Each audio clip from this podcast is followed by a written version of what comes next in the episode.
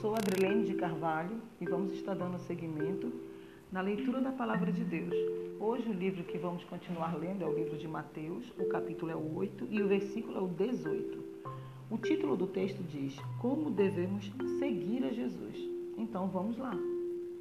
E Jesus, vendo em torno de si uma grande multidão, ordenou que passassem para outra margem. E aproximando-se dele um escriba, disse: Mestre, aonde quer que fores, eu te seguirei. E disse Jesus: As raposas têm covis e as aves do céu têm ninhos, mas o filho do homem não tem onde reclinar a cabeça. E o outro de seus discípulos lhe disse: Senhor, permite-me que, primeiramente, vá sepultar meu pai. Jesus, porém, disse-lhe: Segue-me e deixa os mortos sepultar os seus mortos. Muitas vezes, quando nós fazemos a leitura dessa, dessa palavra, dessa passagem bíblica, existem algumas interpretações que são consideradas até errôneas. Não é que Jesus, ele diz aqui nesse, nesse último versículo, ele diz: segue-me e deixa aos mortos sepultar os seus mortos. Não é que Jesus quer, queira que você abra mão da sua família ou que você não esteja em uma cerimônia de sepultamento. Não é nada disso. Quero deixar isso bem claro. Essa passagem mostra que Jesus ele conhece o coração de cada um e que não adianta a gente pôr desculpas. Aqui, na verdade, quando esse homem disse, Jesus, deixa primeiro, é, permita-me primeiro sepultar meu pai. Então é assim, Deus ele conhece o coração de cada um, ele sabe a intenção de cada um. Então Jesus ele viu aqui a intenção desse homem.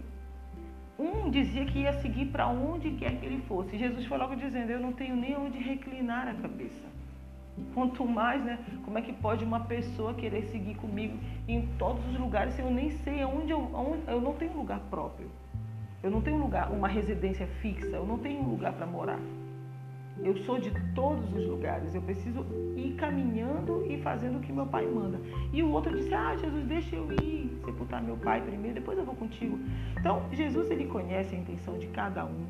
E ele sabe se você está dando uma desculpa para ele. E, se, e, ele sabe também se você está simplesmente querendo dizer: Ah, eu sigo Jesus, onde quer que eu for, eu pago todo o preço, eu faço o que for necessário. Deus, ele conhece o coração de cada um. Então, ele, ele deixa bem claro nessa passagem que ele não tinha um paradeiro certo e que não adianta a gente colocar desculpas para não servir a Cristo. Foi por isso que ele falou: deixe os mortos sepultar os seus mortos. Ou seja, não é que você tenha uma pessoa que tenha falecido da sua família que você vai fazer acompanhamento do, do, do velório. Não, não é nada disso. Nesse caso aqui é uma outra situação.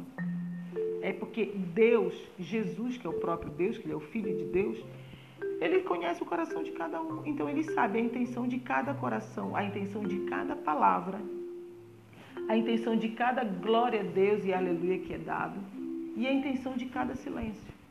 Então que você venha, você e eu, que nós venhamos a entregar todas as nossas petições, os nossos problemas, as nossas causas, as nossas desculpas, as nossas fraquezas, para que Jesus venha trabalhar nas nossas vidas, que a gente venha entregar tudo para Ele, porque só Ele é o caminho, a verdade, a vida e somente Ele pode nos ajudar. Ninguém pode nos ajudar. Nós podemos ter alguma, alguns apoios temporários, mas verdadeiramente Jesus é o único que pode nos ajudar. Então fique na paz do Senhor, que Deus abençoe você. Espero realmente que essa leitura tenha sido proveitosa para você e continue na caminhada, por mais difícil que seja, por mais que você diga, sou pecadora, sou fraca, não tenho força, peça força para Jesus. Ele vai te dar ânimo para você caminhar. Não deixe que o inimigo venha falar que você não é capaz, e que você não tem forças e que você não vai conseguir. É verdade, você não tem forças, mas quem habita em ti, quem te chamou, tem forças para te dar, que é Jesus Cristo. Fique na paz do Senhor, Deus abençoe, continue acompanhando a leitura da palavra conosco e até a próxima, se Deus quiser. Tchau, tchau.